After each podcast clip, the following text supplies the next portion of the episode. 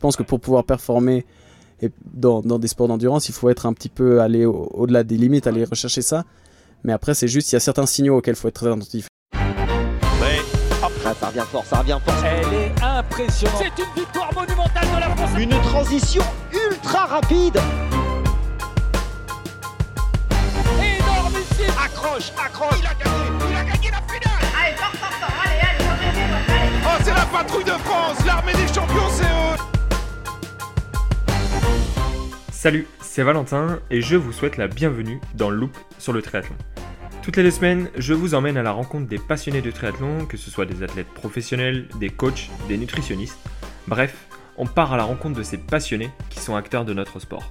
Alors bonne écoute Salut Thomas Salut. Tu vas bien? Ouais, très bien. Bon, ça me fait plaisir de, te recevoir euh, sur le podcast. Là, c'est une semaine un petit peu particulière parce que demain, tu fais euh, l'Alpe d'Huez et du coup, euh, on a eu l'occasion de se retrouver euh, pour tourner ce podcast. Pour commencer, est-ce que tu pourrais te présenter, s'il te plaît? Alors, euh, je m'appelle Thomas Huvillers, je suis euh, de Genève, je viens de Suisse.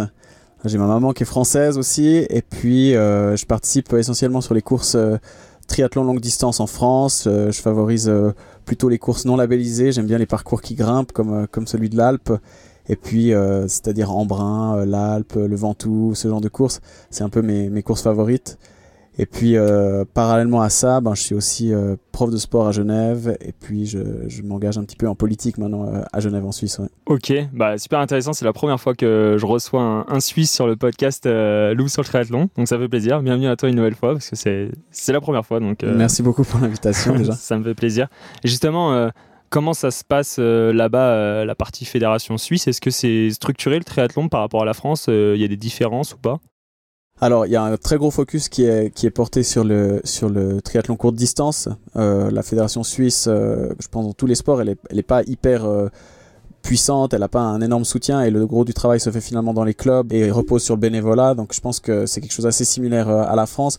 Après, je sais qu'en France, vous avez vraiment des gros, des gros centres de formation, ce qui fait que l'élite est vraiment portée. Puis c'est pour ça que vous retrouvez aussi une bien plus grande densité d'athlètes Ouais. au plus haut niveau que, que, que nous. Et, et voilà, donc nous, on a, on a une approche, euh, enfin en tout cas en ce qui me concerne, une approche un peu à la cool, euh, très centrée sur moi-même. Et puis c'est aussi, euh, j'ai aussi le, comment dire, l'avantage d'avoir aucun, aucune pression de, personne et vraiment de faire mon chemin pour moi, quoi. Ok, bah super intéressant. Et, justement, euh, pour lancer ce podcast, euh, est-ce que tu pourrais nous présenter une journée type de ton quotidien? Parce que là, tu viens de dire que tu es triathlète pro.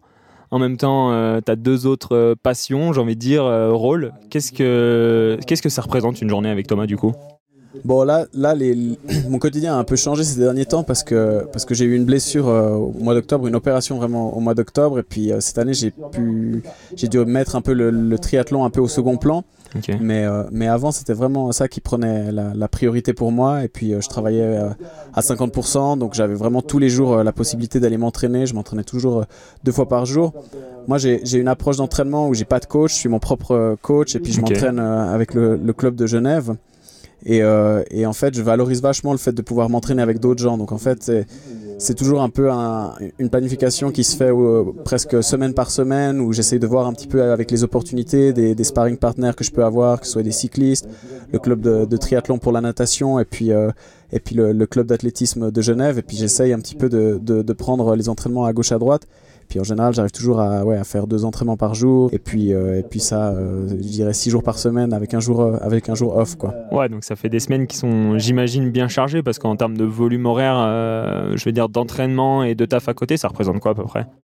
Euh, ouais, ouais bah, je sais pas, je m'entraînais entre, entre 20 et 30 heures en fonction de, de, de la saison. Et puis, euh, et puis euh, au niveau de du taf, je suis entre 20 et 25 heures au taf. Donc voilà, ça fait. Mais ça va, je pense que j'ai assez bien trouvé mon équilibre. Et puis, enfin voilà, je peux pas vivre du triathlon. Et puis ça me permet aussi d'avoir un équilibre dans la tête, de pas, de pas avoir que ça. J'ai un peu une, euh, comment dire, un, un backup, une, Ouais. euh, puis aussi quelque chose qui, me- qui, me- qui me change la tête. Et puis ça, je trouve que c'est quand même euh, super positif. Donc ouais, j'ai une approche encore euh, assez amateur en fait dans le, Ok. Et cette approche, euh, justement, euh, Thomas Petit, t'étais quoi? T'étais triathlète T'as toujours été dans les bassins sur ton vélo en train de courir Ou alors tu faisais un autre sport euh, Tu faisais pas de sport? Comment ça se passe Ouais, alors moi, ce qui m'a amené vraiment au triathlon, c'est une blessure au pied. J'ai toujours fait du sport, j'avais trois grands frères, et puis on, on se, enfin, j'essayais toujours de, de les challenger, mais je suis le seul qui a vraiment eu euh, cette niaque comme ça pour aller faire de la compétition. Je pense que j'étais un peu le, le Joe Dalton euh, de, la, de la famille à vouloir. T'étais le plus petit? Ouais, j'étais le plus petit. Alors, Puis du coup, j'avais toujours des exemples et puis des, des challenges euh, élevés à, à, à, relever quoi avec mes avec mes frères. Et puis c'est vrai qu'au début, euh, j'ai fait plein de sports euh, de raquettes, j'ai développé une, une, Ok. une très bonne coordination dans tous les sports. Et puis c'est vraiment vers les 13-14 ans que je me suis mis à faire de, de l'athlétisme. Et puis j'espérais percer là-dedans. J'ai tout donné aussi euh, pour être au meilleur niveau. J'ai, euh, je faisais du 800 mètres. Après je suis passé sur 1500 mètres. Je m'entraînais euh, à Genève avec Julien Vanders. Et puis on avait ce projet où on est parti à un moment donné au Kenya aussi pour s'entraîner. Et puis voilà, après je suis enfin j'ai été champion suisse sur, enfin champion suisse en salle sur le 1500 mètres, vice-champion suisse sur le, sur le, sur le, en dehors. Et puis tout ça, ça, ça me donnait envie d'aller plus loin, d'essayer d'aller chercher un petit peu les limites, peut-être pour le championnat d'Europe ou ce genre d'objectifs. Et puis c'est là, en vraiment en voulant faire plus, en, Ouais. en rentrant dans une démarche vraiment professionnelle, que j'ai eu une, une grosse fracture de fatigue euh, sur le talus au niveau du pied.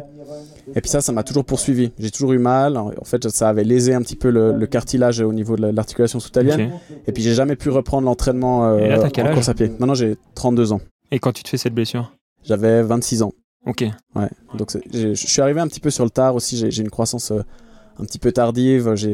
C'est aussi ça qui faisait que j'avais un petit peu la niaque et puis que j'avais cette force un peu mentale et puis euh, et puis en même temps que j'ai dû travailler même si j'avais pas le l'im- enfin j'avais pas l'impression d'avoir un monstre talent. Je pense que j'avais quand même certaines prédispositions qui se sont révélées par la suite, mais elles se sont Ouais. révélées beaucoup plus tard. Donc j'ai eu un peu le, la force mentale qui s'est développée, euh, enfin par par le fait que j'étais un petit peu en retard dans dans, dans le développement. Puis après, j'étais à fond dans, dans la compète. C'était vraiment ça qui m'animait, qui, qui me rendait heureux, qui créait mon équilibre. Les émotions que je vivais dans le sport, je les, je les vivais nulle part ailleurs. Puis je me suis vraiment dit, bon, maintenant, je veux jouer all out et puis je veux, je veux, je veux tout faire, je veux tout donner. Puis je suis rentré dans une démarche un peu professionnelle euh, en course à pied Ouais. qui m'a amené à la blessure. Et puis ça, ça m'a vachement calmé. Du coup, après, j'ai toujours euh, essayé de garder en tête que, que voilà, qu'il fallait aussi euh, un petit peu euh, se ménager et puis faire d'autres choses pour, euh, ouais. pour pas se retrouver euh, le, le, cul dans l'eau quoi et, et puis après quand j'ai commencé le triathlon j'étais vraiment dans une autre démarche je me suis dit je fais ça de façon vraiment purement amateur euh, C'est ce qu'on voit aujourd'hui. je vais pas me prendre du tout au sérieux et puis euh, puis j'y croyais vraiment et puis en faisant ça j'ai même j'ai commencé à faire du semi-marathon j'étais encore plus fort qu'avant en m'entraînant deux trois fois par semaine seulement Et en ouais. course à pied et puis je cours 1h05 au semi après il y a de nouveau euh, j'ai pu aller avec la Fédé à Taïwan faire les universiades tout ce genre de, courses. Puis j'étais de nouveau à me dire allez je, je reprends la course euh, comme il fallait. Et puis, euh, et puis tout de suite, j'ai ressenti que la douleur revenait et tout. Donc j'ai dit, bon, allez, maintenant, j'ai bien compris, je fais du triathlon comme il faut. Et puis voilà, et puis maintenant, j'ai l'impression que, que je suis dans cette approche à bah voilà, être beaucoup plus à l'écoute de mon corps et, euh, et à faire du triathlon aussi pour me ménager en, en diversifiant un petit peu les sports. Et puis c'est vrai que ben, je, voilà, je, me, je me prends au jeu maintenant dans la, dans la, dans Ouais. la compétition. Je vois que je, vois que je performe et puis euh, surtout sur des parcours comme ça euh, qui grimpent. Et puis, euh, et puis maintenant, l'ambition, elle, renaît un petit peu. Alors il faut juste que je me remette de cette opération. Et justement, on, voit que ce qui t'anime, j'ai l'impression depuis petit, euh, il y a cette enfance qui fait qu'avec tes frères, euh, t'as voulu aller euh, quand même te battre contre eux, performer et jouer un petit peu au défi, quoi, ce qui a créé, comme tu disais, cette niaque. Mais qu'est-ce qui t'a animé tout le temps? Est-ce que quand tu faisais de l'athlé, t'avais vraiment cette volonté profonde de performer? Ou alors c'était la compétition Parce qu'à un moment, t'as dit que la compétition t'animait, t'adorais ces émotions. Mais à un moment donné aussi, tu dis que t'as percé, tu voulais percer euh, dans l'athlétisme. Qu'est-ce qui profondément au fond de toi t'animait et t'anime aujourd'hui? Bon, je pense que quel que soit son niveau, à part si on s'appelle Yann Frodeno, on a toujours des gens qui vont nous renvoyer une image un peu négative de nous-mêmes, qui vont nous faire se dire que finalement ce qu'on fait c'est un peu euh, un peu cheap ou comme ça. Puis à contrario, on peut aussi regarder tous les gens euh, qui, qui font ça moins sérieusement et puis Ouais. euh, et puis euh, qu'on arrive, euh, je sais pas, à faire euh, quatrième ou cinquième sur une course avec 2000 participants, on peut aussi, enfin voir soit le verre à moitié vide, soit le verre à moitié plein. Et puis bah voilà, je pense que comme tout le monde, bah, quel que soit votre niveau, on est toujours en train d'osciller entre je regarde de- devant ou je regarde derrière, je suis satisfait de, ce que je fais ou bien j'ai la niaque pour faire encore mieux. Et puis, ou bien, ouais, et je me dis que ce que je fais, c'est pas si super. Et puis, moi, je me suis toujours dit, bon, bah, en fait, ce qui est vraiment important, c'est de, au-delà de focaliser sur le résultat et de valoriser ce que je fais uniquement sur la base de, mon résultat, c'est aussi de valoriser le, chemin, de, va- de valoriser le, parcours et puis ce que ça génère en moi, les émotions que ça, génère en moi, le, dépassement que j'arrive à, comment dire, à, atteindre, enfin, toute cette recherche-là. Et puis, euh, et puis ça, je crois que c'est vraiment le truc maintenant que je retiens. Et puis ça, c'est aussi un peu avec les années qu'on qu'on l'atteint. Je pense qu'au début de ma carrière, j'étais vraiment avec une, une ambition très précise de vouloir, euh, je sais pas, faire euh, les Jeux Olympiques ou des grandes compétitions internationales. Et puis avec le temps, avec les échecs, etc., ben, finalement, on va, on va faire un peu de nécessité-vertu et puis on va se rendre compte qu'il y a aussi plein de belles choses à vivre, indépendamment de Ouais, est-ce que j'ai gagné, est-ce que je suis sur podium ou, ou quelle que soit la performance. Ouais, mais c'est intéressant de, de voir que tu as cette prise de recul qui est globale, alors qu'au début de l'épisode, tu disais que tu t'auto-coachais. Euh, Est-ce que tu as fait une formation justement? Est-ce que tu t'es entouré Ou il y a des moments dans ta vie où tu as eu des passages où tu t'es fait entourer par certaines personnes? Qu'est-ce qui fait qu'aujourd'hui tu t'auto-entraînes et qu'est-ce qui fait que surtout tu prends pas d'entraîneur? Euh, bah, je pense que le, le... oui, j'ai fait une formation. J'ai fait une formation de sciences du sport, ce qui correspond au STAPS, je crois, Ouais, en France, ouais. Et puis euh, ça, c'est au niveau académique, la, formation que j'ai pu avoir, qui n'était pas vraiment spécifique sur, sur les sports d'endurance. Et puis après, je pense que euh, ben, pour moi, la, meilleure formation que, et puis la plus grande connaissance que j'ai acquise et que j'ai l'impression que je ne retrouverai jamais chez, chez un autre coach, c'est vraiment la connaissance de mon corps que, que, que j'ai atteinte. Au début, je m'entraînais toujours avec enfin, le même coach que, du Stade Genève que, que Julien, qui s'appelle Marco Jäger. Et puis c'est vrai que j'arrivais pas à, à faire les plans d'entraînement qu'il me donnait parce que j'avais toujours des douleurs, j'avais toujours euh, enfin des, des, des petits pépins ou des choses comme ça. Puis à un moment donné, j'ai dit bon bah ok, fuck off, je sais ce qu'ils qu'ils font. Je vais à l'entraînement quand je me sens euh, disposé pour le faire. Et puis tout ce qui se passe autour ou bien quand ça va pas bien, je- j'essaie vraiment d'être à l'écoute. Et puis c'est ça qui m'a permis vraiment de bah, d'aménager aussi des, des phases euh, de repos qui me convenaient ou au contraire lorsque ça allait bien d'un petit peu plus chargé. Et puis j'ai l'impression que, que voilà que c'est, c'est, ce- cette écoute et ce feedback que j'ai de mon corps, il est super important. Et puis si je, si je remets ça à quelqu'un d'autre, j'ai l'impression qu'on on n'arrive pas à prendre tous les, tous les éléments en compte. Et d'autant plus dans un sport comme le triathlon où c'est difficile de trouver un coach, enfin, en tout cas à Genève c'est difficile de trouver un coach qui serait vraiment hyper euh, performant dans les trois disciplines et qui, Ouais. et qui, qui maîtrise euh, ces trois aspects. Et en fait, on est, on est encore, en tout cas chez nous, dans un, dans un sport assez nouveau, assez récent. Et puis voilà, j'ai pas trouvé la, la structure qui me convenait et qui arrivait à prendre tous ces, tous ces facteurs-là en compte. Et puis c'est la meilleure formule que j'ai trouvée. ouais. Ok, et justement, cette, euh, cette écoute de ton corps, tu l'as toujours eu, ça s'est développé, tu... c'est c'est quand même une remise en question perpétuelle? Est-ce que tu as fait des lectures? Est-ce que est tu as écouté des choses aussi pour en arriver à ce stade-là Ou alors c'est naturel pour toi euh, Est-ce que justement, tu aurais un conseil à nos auditeurs pour euh, eux qui soient, on a un peu de tout dans les auditeurs, il y a des professionnels, des, des- amateurs, des débutants. Euh, comment aborder l'entraînement? Parce que là, on voit bien que toi, tu es vraiment en gestion globale de l'effort par rapport à tes ressentis à toi. Mais c'est sûr que c'est un peu l'objectif ultime. Mais est-ce que tu as eu des étapes pour arriver à ça ou alors ça s'est fait naturellement? Ouais, alors, ben, en fait, c'est un grand mot de parler d'écoute de son corps. C'est, presque un truc euh, introspectif ou je sais pas, euh, ésotérique comme ça. Mais en fait, c'est la douleur. C'est que moi, j'ai mal aux pieds, en fait, quand je, quand je cours trop, quand je, quand je m'entraîne trop. Et puis, j'ai besoin d'être super à l'écoute de ça pour pas que l'inflammation, elle augmente euh, trop. Et en fait, à chaque fois qu'on fait une planification, c'est très difficile de planifier euh, très rigoureusement et d'anticiper, en fait, l'apparition de ces douleurs. J'ai l'impression que Enfin, c'est un phénomène lié au cartilage, peut-être lié à une forme d'arthrose ou quelque chose comme ça. Et en fait, c'est- c'est- j'ai l'impression qu'il y a plein d'autres éléments qui, qui, qui rentrent en jeu. Peut-être, euh, je remarque quand il pleut ou quand il fait, quand il fait mauvais temps qu'il y a aussi des, des, des différences au niveau des douleurs. Et puis en fait, c'est ça qui a fait que je, je me- j'ai été obligé en fait de faire ça. Et je dirais pas que c'est une formule qu'il faut appliquer à tout le monde. hein. Moi, je pense que il y a, il y a plein de gens qui quittent d'avoir un dialogue avec quelqu'un d'autre et puis quelqu'un qui les raisonne un petit peu des fois de temps en temps. C'est très positif et moi je pense que j'en aurais besoin. Là, là, je passe pour le, le gars très à l'écoute, etc. Mais en fait je suis un, un malade, je fais n'importe quoi aussi. Des fois quand ça va bien, je, je traverse euh, l'Europe à vélo ou je fais des choses qui sont pas du tout planifiées. Donc je suis pas non plus... euh, Il me semble avoir vu ça dans, dans certaines de tes stories Ouais, euh, à la suite du triathlon de Genève. Euh, T'as pas fait l'étape du tour juste avant, juste après? Ouais, ouais, bah c'est ça. Ouais. Le lendemain, j'ai chopé le dossard de quelqu'un d'autre qui m'a dit ah mais tiens j'ai un dossard en plus. Je me suis dit vas-y j'ai envie d'ex- d'expérimenter cette étape du tour parce qu'on en avait parlé. Je devais partir dans le dans le sas 14 000. J'ai trouvé une feinte pour partir un peu plus devant, mais c'était vraiment la galère.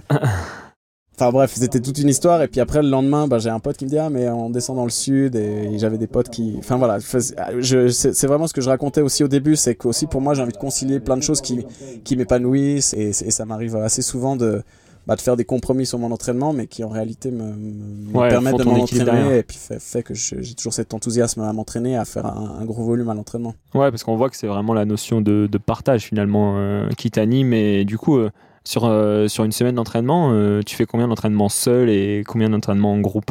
Mais honnêtement, je crois que je m'entraîne jamais seul. non, mais c'est- un peu dramatique. Après, j'ai des, j'ai des potes qui, qui me suivent assez dans mes, dans mes, comment dire, dans ce que, ce que je veux faire. Et puis, au sein du club aussi, euh, je, je suis, je suis coach au, au triathlon club Genève, ce qui fait que, ben, quand, quand on prévoit des sorties, il y a aussi des, des, des potes qui viennent avec ou comme ça. Mais c'est vrai que, ouais, pour moi, cette dimension, elle est super importante. Le, le triathlon, c'est un volume de fou quand tu fais 20 Ouais. à 30 heures par semaine.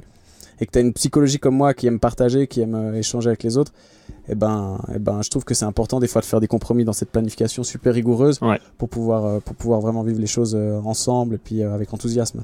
Et justement, ça fait de plusieurs fois que tu nous dis que tu disais tu es à l'écoute de ton corps. Là, tu viens de nous dire que des fois tu fais n'importe quoi. Et euh, au début de l'épisode, tu nous as dit que tu avais une blessure. Euh, quelle a été cette blessure? Qu'est-ce qui fait que tu en es arrivé là? Et est-ce qu'aujourd'hui tu en es remis euh, pour aborder sereinement, par exemple, comme une course comme l'Alpe d'Huez demain?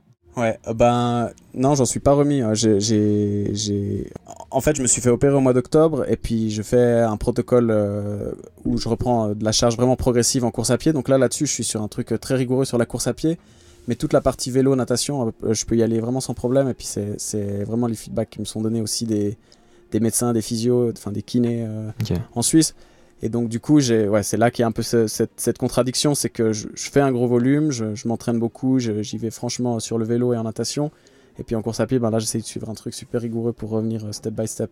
Ouais, je pense que l'écoute, c'est pour ça que je, je, je- je- je pondérais un petit peu cette histoire d'être très à l'écoute. C'est que je pense Ouais. que pour pouvoir performer et dans, dans des sports d'endurance, il faut être un petit peu aller au- au-delà des limites, Ouais. aller rechercher ça. Mais après, c'est juste, il y a certains signaux auxquels il faut être très attentif. Et chez moi, c'est vraiment cette douleur au niveau de la cheville où dès, que- dès que je ressens ça, ben, je, Ouais, je, ouais, mets pause surtout et puis je, change de plan. ouais. Et du coup, cette opération, euh, elle est arrivée quand et elle a quel impact sur ta saison? Bah là, pour l'instant, ça va être la, en réalité la première course que, que je vais pouvoir faire. Euh, elle a, elle, c'était au mois d'octobre. Euh, au début, c'était censé être juste une arthroscopie pour euh, venir voir un petit peu ce qui se passait dans la cheville. Et puis en voyant l'état du cartilage, ils sont venus, euh, comment dire, euh, enlever des morceaux et puis un peu agir dessus. Et puis là, c'est vrai que euh, finalement, l'inflammation est plus forte que ce que j'avais connu avant l'opération. Donc là, je suis un peu perdu. Je sais pas trop quelles seront les années futures pour moi. Et puis c'est très dur de, de, enfin, de rester mobilisé. Donc c'est aussi pour ça que j'essaye de continuer à m'entraîner avec plaisir. Et si je suis là demain, c'est aussi pour ressentir un petit peu cette adrénaline du départ, de, de, bah, de vivre la natation, pour continuer à me motiver aussi à l'entraînement, à, à rester en forme euh, en, en natation, à vélo. Et puis, euh, et puis j'espère pouvoir euh, me nourrir de cette expérience euh, de demain pour, pour être vraiment plus fort l'année prochaine. Quoi. Ok, bon, tu m'as pas rassuré avec cette arthroscopie parce que je dois en faire une au poignet et le médecin m'a dit fais attention, il peut y avoir vraiment des séquelles plus importantes avant ou après.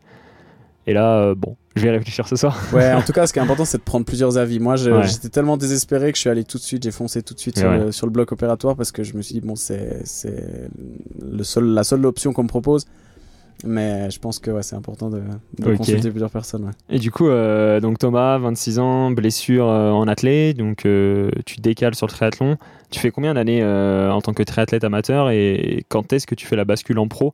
Et quelle est la réelle volonté qui se cache derrière? Est-ce que c'est de faire du court distance, du longue distance direct? Comment ça se goupille tout ça euh, à l'intérieur de toi? Bah, en fait, j'ai fait une année euh, en amateur. Je pensais pas vraiment performer. J'avais fait de l'entraînement croisé en natation, euh, vélo. Je me rendais pas trop compte de ce que j'allais pouvoir faire. Puis, en fin d'année de cette blessure, je crois que c'était 2015 ou 2016, je, vais en Turquie faire une course amateur sur semi-Ironman. Et puis, je me rappelle, il y avait un rolling start où j'étais hyper nul en natation, donc je, me, je pars un peu derrière. Et puis, dans toute la course, je, je remonte des places, je remonte des places. Puis, à la fin, je termine. Puis, je suis deuxième de la course. Mais assez loin du premier. Donc je me dis, bon, bah voilà, c'est incroyable, deuxième Ouais. et tout ça. Puis là, on, me donne le feedback, puis on me dit, non, mais en fait, t'es à une seconde du, du premier, t'es deuxième à une seconde. J'étais là, mais non, c'est pas possible. et puis là, j'ai senti qu'il y avait un truc à, à faire. Et puis le premier, c'était un, un pro, il, est- il courait chez les pros, etc. Puis je me suis dit, bon, je vais quand même faire euh, les, championnats du monde euh, chez les amateurs sur Ironman. Je me sentais hyper valorisé par le fait qu'on me disait, ah, mais t'es qualifié pour les championnats du monde, etc. Puis après, j'ai un peu découvert ce monde du triathlon. Et puis ça m'a un peu dégoûté aussi ce, ce truc amateur où les, les, les frais d'inscription sont exorbitants, surtout sur les formats Ironman, où il y a tout un business plan comme ça. Il y avait quelque chose que, dans lequel je me retrouvais pas vraiment. Et puis après, je me suis dit, bon, bah, si je passe chez les pros, ben, je, paye, je paye une cotisation et puis, Ouais. euh, et, puis, et puis voilà, je fais ce que je veux. Puis maintenant, je me suis un peu aussi détourné du, du label Ironman, ou même chez les pros, je trouve que voilà, il y a des, des choses qui, me- qui me déplaisent un petit peu. Et puis du coup, je m'oriente plus vers, des, vers, vers ces formats de course que, que je trouve euh, enfin, hyper enthousiasmants, avec des gens qui sont bénévoles, des, Ouais. comment dire, des frais d'inscription qui sont raisonnables. Et puis où il n'y a pas non plus aussi toute cette distinction entre les, les pros et les amateurs, où on vit vraiment la, la même expérience. Et puis ouais, je crois que c'est ces courses-là qui, qui me plaisent le plus. Et puis je crois que c'est un truc assez spécifique euh, aux organisations françaises, euh, Ouais. où je trouve qu'on retrouve ça. ouais. Et justement, euh, donc là, tu as performé quand même d'amateur et ensuite tu as fait la bascule sur la partie professionnelle. Comment tu, tu structures tout ça? Est-ce que à ce moment-là, tu dis je vais quand même me faire entourer euh, par un, coach en natation, même si, euh, si j'ai bien compris, tu te coaches tout seul. Mais est-ce que tu as été chercher des expertises à un moment donné, ou même un kiné, même un nutritionniste?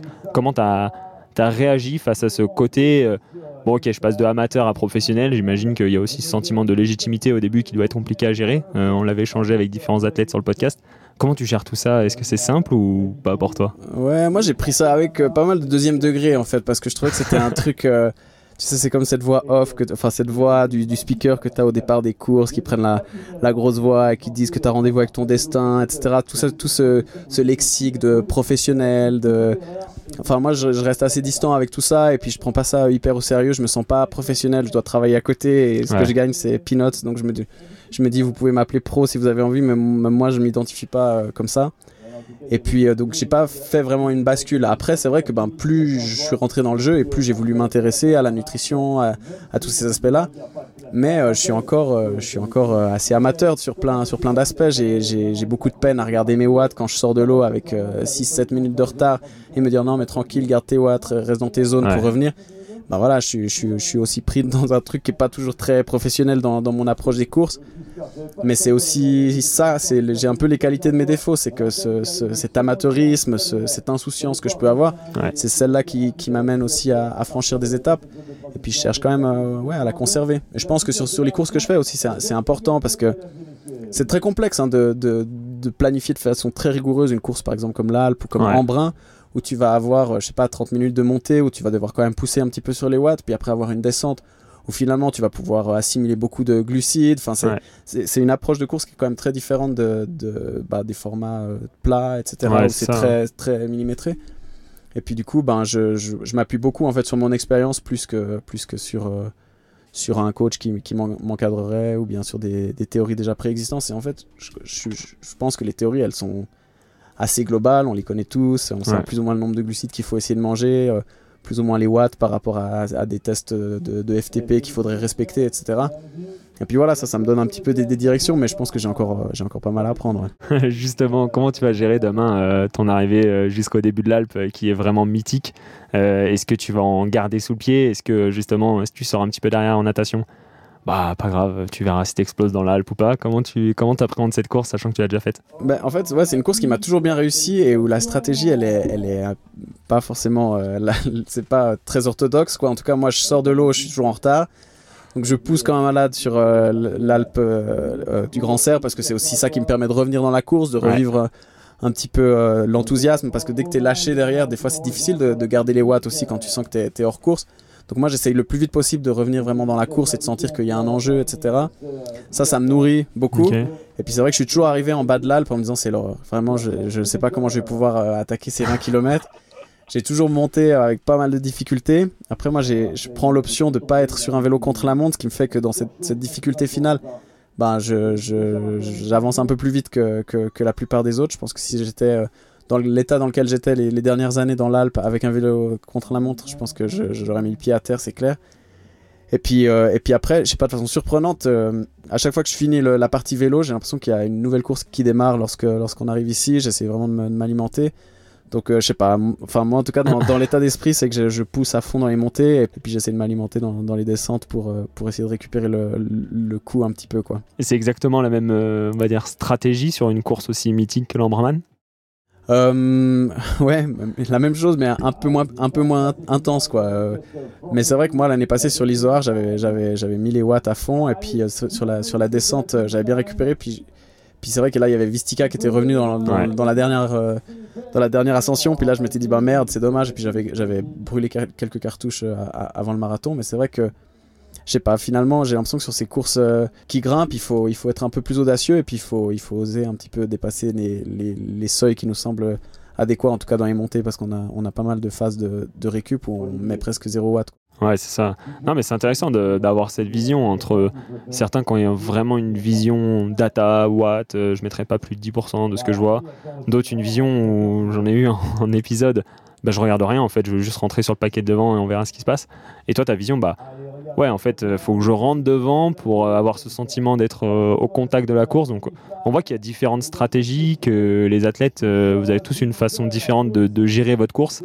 Et c'est vrai que des courses aussi difficiles que ça, c'est assez difficile de, planifier, d'avoir un ordre très précis, comme tu le dis, quoi. Donc, on verra demain. Ça m'intéresse de, suivre ce live.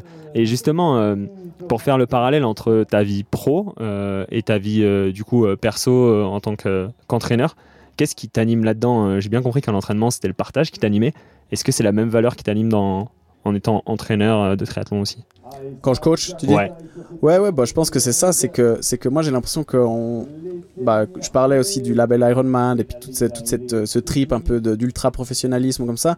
Et je pense qu'en fait, la théorie qui est derrière, le, le- ce qu'il faut savoir pour, pour performer sur le, sur le triathlon, il faut pas faire un PhD, quoi. C'est pas super compliqué. Et, euh, moi, je- j'essaie toujours de rendre ces choses accessibles. J'ai toujours du plaisir, justement, à travailler dans, dans, dans le milieu associatif, dans un club, à être dans un truc où, où on, on- on se donne un peu des, des feedbacks, où on encadre, où je peux, je peux partager un petit peu ces expériences, où je, je simplifie aussi, où les gens voient que j'ai atteint un, un certain niveau, et puis surtout de transmettre ce message que, que le résultat, elle- la plus grande corrélation du résultat, elle est avec le, le volume d'entraînement. Si tu Ouais. veux performer, il faut, il faut s'entraîner, il faut s'entraîner beaucoup, il faut s'entraîner avec, euh, avec le cœur, avec, en- avec enthousiasme et avec, euh, enfin, avec toute ton âme. Et puis, euh, et puis c'est ça surtout qui va payer plus que te dire attends, mais alors euh, moi j'ai un coach qui m'a dit qu'il fallait que je fasse pile tel entraînement, tel intervalle, avec telle pause, etc. Du coup, je peux pas m'entraîner avec toi et on fait chacun Ouais. le truc de notre côté. Et puis tu te retrouves seul sous- sous- sur un stade à, à faire ton entraînement. Et puis je trouve que, que ça, c'est un truc qu'on perd un petit peu avec ces, ces- ces nouvelles approches d'entraînement.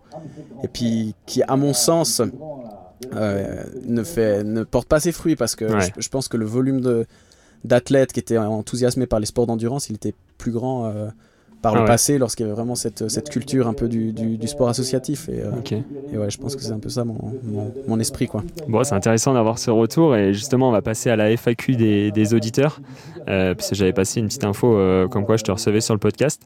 La première, c'est une question de Lali qui se demande qu'est-ce que tu manges un matin de course?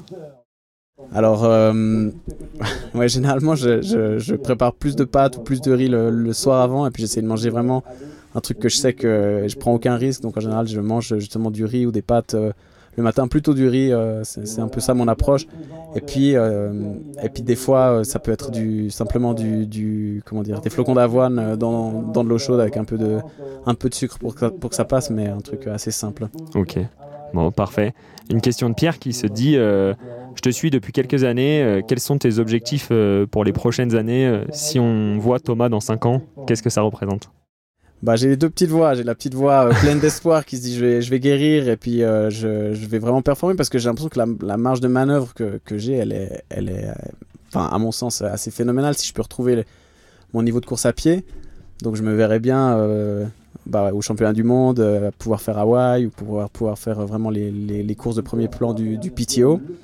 Et puis euh, j'ai aussi cette voix un peu plus négative qui se dit bon bah en fait bah voilà, tu as touché un petit peu le, le- le plafond et puis tu vas avoir mal, donc il va falloir peut-être que tu t'orientes peut-être davantage vers du cyclisme, euh, trouver une approche avec encore moins de course à pied et puis, euh, et puis, puis peut-être rester là où j'en suis et puis, puis toujours kiffer euh, les courses que, que, je- que je fais comme maintenant. Quoi. Ok, bon, bah, c'est intéressant de, de voir ces deux visions. Euh, J'ai envie de dire, je te souhaite la première, et de toute façon, la deuxième, euh, elle a l'air de te satisfaire aussi, donc il n'y a pas de raison, quoi. Faut, faut s'écouter, on, on verra bien la suite. Et justement, je vais finir par deux questions typiques du podcast. La première, c'est lors d'une séance d'entraînement difficile, tu te dis quoi? Lors d'une séance d'entraînement difficile, euh, bon, je pense que j'essaie de, de, de focaliser sur, euh, sur le résultat, sur mes ambitions. Je pense qu'il y a quand même un moment donné où, même si tu prends du plaisir à l'entraînement, il y a des moments où tu as moins de plaisir. Et puis, Ouais. et puis, je pense que le moteur, ça reste quand même euh, les objectifs que tu t'es fixés. Et puis, euh, et puis ouais, je pense que c'est, toujours ça un petit peu le, le moteur. Et c'est aussi pour ça que je suis là demain, c'est que j'ai envie Ouais. de garder des objectifs, des courses, euh, même si euh, c'est plus difficile à entraîner en ce moment. Ok, et la dernière question, quel est ton plus beau souvenir en triathlon? C'est assez ambivalent. Je pense que ce serait quand même cette deuxième place euh, qui était en fait la première course euh, à laquelle que j'ai participé, dont, dont je parlais. Et puis, euh, je pense que mon, mon résultat le plus probant, c'était quand même ma quatrième place l'année passée à, à Embrun. Ouais. Euh, je pense que le chrono, il était, il était bon. Je pense que j'ai, enfin voilà, j'ai, assez bien géré le truc. Il y avait encore un petit peu mieux à faire, mais ça, ce seraient mes deux grands, grands souvenirs. Ok, bon bah merci beaucoup pour ce partage. C'était un bon moment euh, là dans ce van euh, Unroad. On a eu un petit peu chaud parce qu'il y a le soleil qui tape.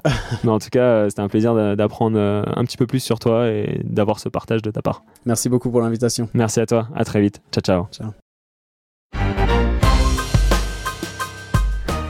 Merci à vous d'avoir écouté cet épisode jusqu'au bout. Pour continuer à faire évoluer le projet, je vous invite à me laisser un avis sur les différentes plateformes d'écoute. De plus, pour suivre l'actualité, je vous donne rendez-vous sur le compte Instagram Loop sur le triathlon. Et surtout, on se donne rendez-vous dans 15 jours. Alors merci à vous et à très vite. Ciao ciao